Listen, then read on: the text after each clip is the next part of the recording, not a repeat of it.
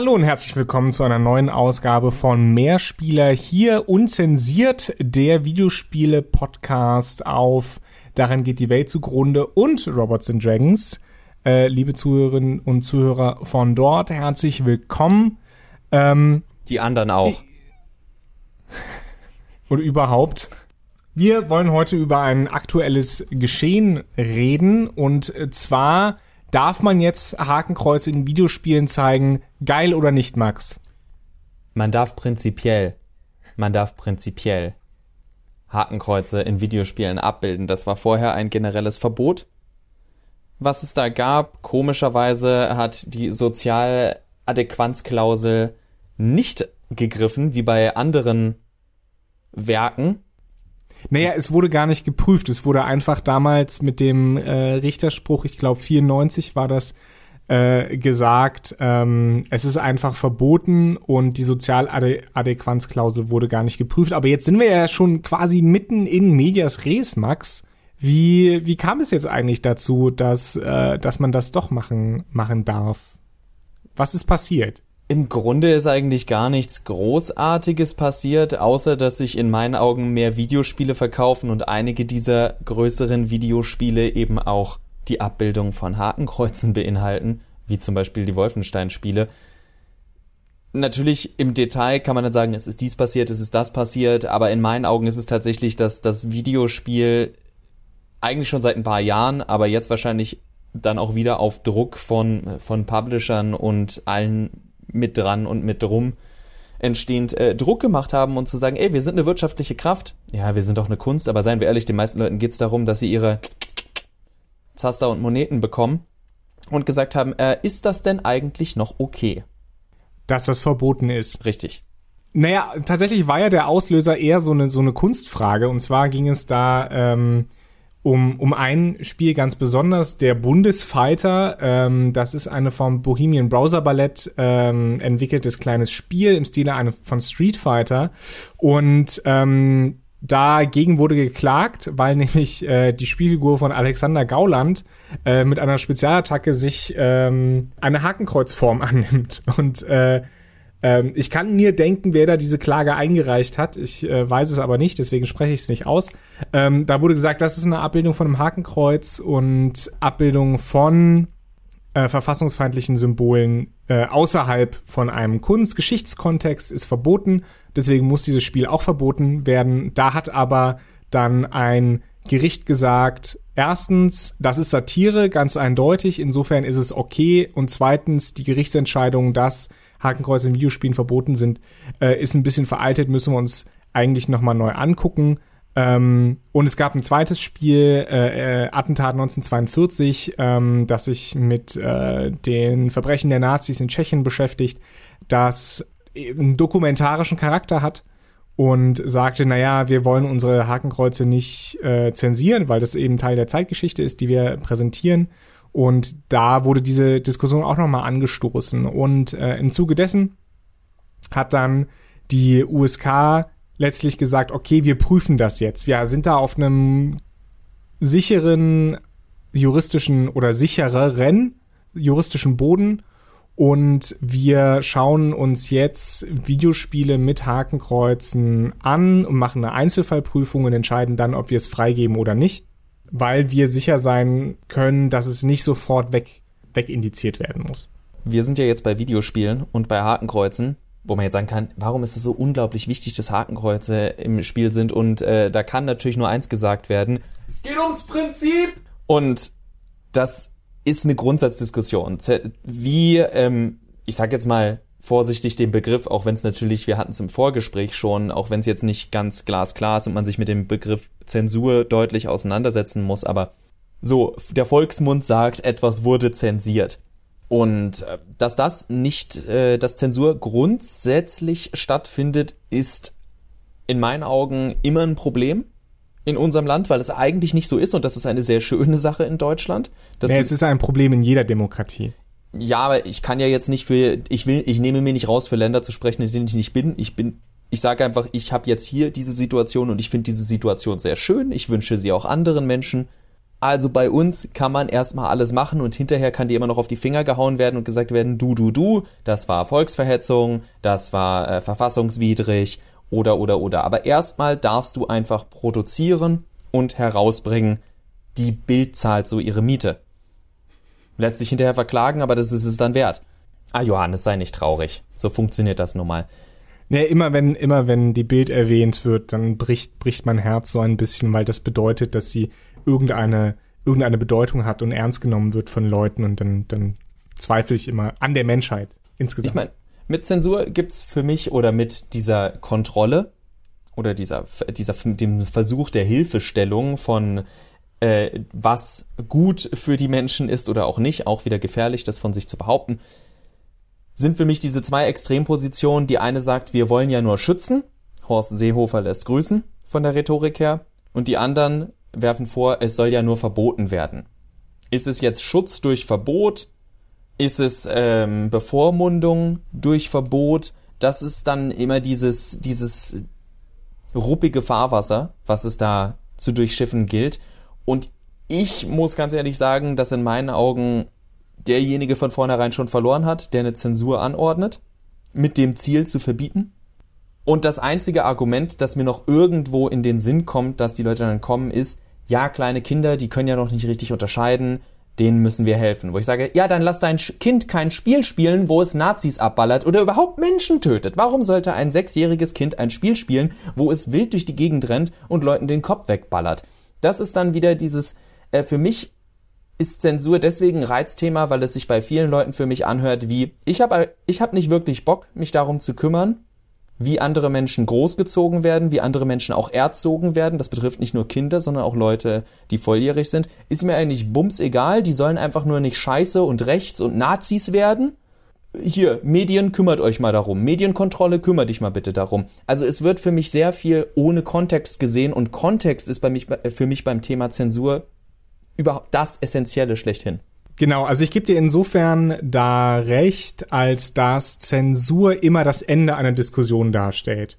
Das heißt, ne, wir haben, wir haben diese Sache mit der BPJS, also Bundesprüfstelle für jugendgefährdende Schriften, heute BPJM, Bundesprüfstelle für jugendgefährdende Medien, die früher Spiele nachträglich indiziert hat und damit das Ende einer Diskussion äh, darstellte. Also wer, wer sich erinnert, diese Killerspieldebatte und so weiter, da hieß es immer verbieten, verbieten, verbieten, statt dass wir darüber reden, wie wir mit Gewalt in Medien umgehen. Welche Möglichkeiten wir haben, dem entgegenzusteuern, das Ganze eben in einen Kontext zu setzen. Und das ist das, das Schwierige bei Zensur. Und das ist halt das auch wieder jetzt das Interessante, ähm, dass eben diese verfassungsfeindliche Symbole tendenziell auch in Videospielen gezeigt werden können. Ich habe hier gerade mal das, warte, ich muss das Papier aus, so. Ich habe den offiziellen Richterspruch von damals, der ungefähr so ging, ähm, ich zitiere ein bisschen frei. La la la la la, wir können euch nicht hören. La la la la la, wir wollen nicht über Gewalt sprechen. La la la, Nazis gab es nie und wird es nie geben. Damit würde ich dann zu meinem nächsten Punkt tatsächlich kommen. Und zwar die ähm, also der nächste Streitpunkt, den du da auch hast. Es gibt den einen, der dann natürlich sagt, okay, warum gibt es diese ganze Gewalt? Muss es das geben in den Videospielen? Warum muss ich denn sehen, dass die, die Arme durch die Gegend fliegen? Das, äh, ich glaube, GTA 3 war es, wo bei einem Headshot in der amerikanischen Version der Kopf we einfach weg ist und so eine Blutfontäne hochgeht. Fallout 4 wurde, äh, Fallout 3 wurde, wurde in Deutschland äh, beschnitten ähm, da explodierten die Gegner einfach nicht. Die sind dann halt zusammengesackt. Aber äh, bekanntermaßen in der ungeschnittenen Fassung, die auch in Österreich verkauft werden durfte, ähm, explodieren die Köpfe, ne? Da äh, explodieren hm? die Köpfe auch, oder? Explodieren Köpfe, explodieren Gliedmaßen, also so. du kannst Gliedmaßen abtrennen und so weiter. Äh, durch einen Pistolenschuss ist, ist völlig übertrieben, aber geht. Und also da gibt es äh, viele, viele kleine Details. Das Große für mich, was es da wieder ist, ist, die Kritiker können dann in diesem Punkt durchaus nachvollziehbar auch natürlich sagen, das ist Verherrlichung von Gewalt. Ich würde aber genauso darauf hinweisen, dass das komplette Entfernen davon eine Verharmlosung von Gewalt ist. Mir zu assoziieren, ich schieße auf jemanden und der fällt einfach um. Kein Blut, kein Ekel, kein Geschrei. Äh, der tatsächlich der Vergleich aus dem realen Leben, der vielleicht äh, nachvollziehbarer für die meisten ist, ist Fleisch. Fleisch im Supermarkt. Die meisten Leute, die meisten Fleischesser, die ich kenne, wollen nicht wissen, wie das Fleisch hergestellt wird. Ich kenne ich kenne niemanden und behaupte jetzt mal vorsichtig, es gibt die, die wenigsten Menschen stellen sich hin und sagen, ah, Johannes, Fleisch schmeckt mir nur, wenn ich weiß, dass es dir so richtig gelitten hat. Die Beine noch rausgerissen, als gelebt hat und dann mit seinen eigenen Hufen zu Tode getrampelt. Das sagt doch niemand. Und wer sowas sagt, sollte vielleicht eingewiesen werden. Oder zumindest psychologische Hilfe suchen. Es gibt ganz viele Hotlines, sucht euch eine raus. Das ist dann wieder, da sind wir dann auch wieder bei meinem Punkt mit Kontext. Und zwar die Frage des, okay, wie reagiert jemand auf die Inhalte? Plus, und das ist natürlich im Endeffekt kindisch, aber gerade Spielereien wie GTA machen das mit Absicht. Gerade weil sie dem, den Indizierungsanstalten auf den Sack gehen wollen. Ist natürlich eher ein, eher ein äh, US-amerikanisches Problem als ein natürlich. deutsches. Hakenkreuze und Videospiele haben ja tatsächlich eine relativ lange Geschichte, äh, einfach weil wer sind die besten ähm, Bösewichte, die man sich vorstellen kann? Nazis, weil die einfach nichts Gutes haben äh, und sich äh, sehr gut entmenschlichen lassen. Hallo, Autobahn, das und Spiel. Angefangen hat das Ganze mit äh, Wolfenstein 3D. Ähm, da wurde das äh, auch das erste Mal, glaube ich, äh, wirklich entschieden, dass nicht ähm, indiziert wurde wegen der Hakenkreuze, sondern eben wegen der selbstzweckhaften Gewalt. Äh, aufgekommen ist das Ganze natürlich nochmal äh, immer wieder bei, bei, wenn Call of Duty in äh, Weltkriegs-, Zweiter Weltkriegszeiten spielte, da war das aber, um ehrlich zu sein, fand ich recht gut zu verschmerzen. Wo es dann doch einen fiesen Bruch gab, ähm, ist bei Spielen wie Wolfenstein oder jetzt zuletzt Wolfenstein 2, The New Colossus, wo ja Hitler selbst auch auftritt, Hitler genannt wird und mein Führer. In der deutschen Version das aber nicht passiert und deswegen sein Oberlippenbart entfernt wird. Ähm, der, heißt der Heiler heißt Heiler, und ja. Heiler und mein Kanzler gerufen wird. Ähm, das ist dann rufen, schon ein, ein völlig unnötiger Bruch eigentlich. Ruft das Regime dann auch Hit Heiler? Entschuldigung, das ist mir jetzt gerade erst klar geworden, warum er Heiler heißt. Nee, ich glaube, ich glaube nicht. Aber das ist, wie gesagt, das ist äh, dann ein Bruch in der Stimmung, der äh, im Gegensatz zum ersten Teil, wo das noch irgendwie in sich okay war, dann doch ein bisschen, bisschen arg übers Knie gebrochen wirkt. Da hätte ich auch, um ehrlich sein, kein Problem mit, wenn man ähm, da dann tatsächlich diese Hakenkreuze einführt, weil es einen direkten Bezug zur Geschichte hat. Und Nazis ja auch nicht irgendwie glorifiziert werden. Also es ist ähm, ironisch, sarkastisch an manchen, äh, an manchen äh, Elementen zynisch, aber keinesfalls glorifizierend. Im Gegenteil. Also ich glaube, dass äh, Wolfenstein und Wolfenstein 2 schon sehr gut klar machen, wie menschenverachtend die äh, nationalsozialistische Ideologie ist. Und gleichzeitig sollte man sich, sollte man so reflektiert sein und sich vor Augen führen, wenn ich, aus welchem Grund auch immer, überzeugter Nationalsozialist bin, dann kann ich selbst so ein Spiel wie Wolfenstein nehmen, also Screenshots und sonst was und Charaktere und sagen, ich finde die Charaktere geil, weil es Nazis sind. Das können wir nicht verhindern. Sobald du etwas darstellst, kann sich immer jemand aus einer völlig anderen Perspektive den Film angucken und sagen, nee, hier gewinnen einfach nur die Falschen. Bei einem Videospiel ist es dann natürlich, da ist die Hürde sogar tatsächlich schwerer, weil man selbst eingreifen muss. Das heißt, ich muss gegen das spielen, was ich gut finde. In einem Film kann ich einfach zu den Szenen springen. Ich, ich will es mir nicht vorstellen, aber wahrscheinlich gibt es irgendwo kranke Personen, die sich äh, über gewisse Szenen aus äh, Schindlers Liste feiern. Es ist so traurig es ist, man, man muss sich damit, also so, so weh das tut, das gehört auch für mich dazu, sich wirklich mit so, mit so Themen auseinanderzusetzen und der Frage, wovor schützt das Verbot eigentlich? Denn die Leute, äh, das habe ich auch vorhin mit der, mit der, warum ich Alterskontrollen zumindest nachvollziehen kann. Sie sind im Prinzip richtig. Gleichzeitig liegt es aber in meinen Augen auch in Ermessen der Eltern zu sagen, okay, unser Sohn ist zwar erst elf, aber da ist dieser Film, der wurde ab 16 eingestuft. Wir finden, dass er jetzt reif genug ist, sich äh, einen Film über den Zweiten Weltkrieg anzugucken. Wir gucken den zusammen mit ihm, wir wollen vielleicht auch mit ihm darüber reden oder was weiß ich.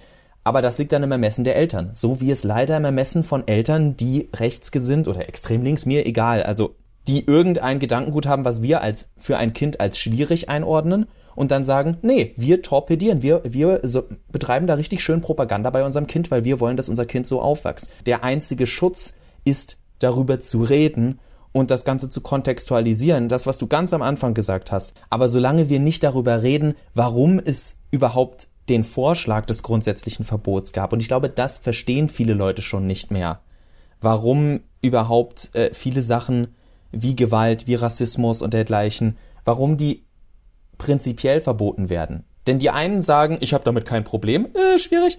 Und die anderen sagen, ich bin ja so aufgeklärt und gehe davon aus, dass alle so aufgeklärt sind. Warum müssen wir das noch extra erklären? Und ich glaube, diese Kluft dazwischen wird eben auch immer größer. Von den Leuten, die meinen, sie haben so viel Ahnung, dass es eh für alle egal sein sollte, und den Leuten, die sagen, nee, äh, mir wird hier nur der Mund verboten. Also ich glaube, dieser, diese Entscheidung hat zwei gute Seiten. Einerseits wertet sie das Medium Videospiel auf, weil es nun offiziell als Kunst anerkannt werden kann äh, und dann gefragt wird, ist das, äh, kann, kann dieses Medium das vermitteln? Mhm.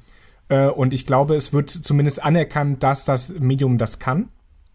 Das ist eine gute Entwicklung und ich glaube, zweitens wird es Diskussionen geben, ob es angemessen ist, äh, verfassungsfeindliche Symbole wie das Hakenkreuz in bestimmten Videospielen zu zeigen. Und wichtig ist nicht, wie dann entschieden wird, sondern wichtig ist, dass wir darüber diskutieren, dass wir das Ganze in Kontext setzen, dass wir uns darüber unterhalten, dass wir als Gesellschaft, das ist jetzt meine blauäugige, naive, romantische Sicht, ne, dass wir als Gesellschaft dann quasi diese Grenzen ähm, ausloten in einem gesellschaftlichen Diskurs. Und ich glaube, das ist auch eine gute Funktion, die dieses Urteil bzw. diese Entscheidung haben kann. Im Zweifelsfall werden sich fantastische Podcasts auftun über Videospiele, die versuchen wöchentlich rauszukommen und sich mit diesem Thema wieder und wieder bis zum Erbrechen auseinanderzusetzen, wo junge, weiße, cis, hetero, nee, okay, lassen wir das, wir rutschen wieder in völlig andere Themen rein. Wir hoffen, ihr hattet Spaß auch wenn es kein spaßiges Thema ist, aber es ist auf jeden Fall ein Thema, wo es sich lohnt, drüber zu reden. Es gibt in meinen Augen nichts Schlimmeres als wie Johannes sagte, Selbstzensur zu betreiben und von vornherein zu sagen, nee, ich rede da entweder gar nicht drüber oder finde es einfach konsequent geil, dass das jetzt erlaubt ist. Beides ist in meinen Augen nicht der richtige Weg. Es ist wichtig, sich zu fragen, warum wir mit gewissen Inhalten einfach sensibler umgehen müssen. Sensibel heißt für mich nicht verboten, sondern sensibel heißt drüber nachdenken. Hier geht es nicht darum, dass jemand auf einer Bananenschale ausrutscht und nichts passiert, sondern es geht tatsächlich um Themen, die Inhalt in unserer Welt mal hatten und, seien wir ehrlich, auch immer noch haben. Und dar äh, darauf gilt es sich zu konzentrieren und mit auseinanderzusetzen. Johannes, ich danke dir für 20 randvolle Minuten. Ich fand es auch ein Wunder, eine wunderschöne Diskussion. Max. Ja. Wie immer. Äh, ich meine, aber heute noch besonders. Also ich hatte natürlich recht und Johannes nicht. So läuft das hier. Alles andere wird zensiert von mir, denn ich bin mit Schneiden dran und alles, was mir nicht passt, schneide ich sowieso raus, was Johannes gesagt hat. In diesem Sinne, Macht's gut, ihr Trottel. Das kann ich ja auch wieder rausschneiden. Und wir hören uns nächste Woche. Ich kann da nur den Kopf schütteln. Ja, äh, danke fürs Zuhören. Äh, macht's gut. Bis bald. Ciao, ciao. Das ist alles raus, Johannes. Komm, ich schneid auch. Ich schneid auch. Ich verspreche dir, ich schneid das. Wink, wink.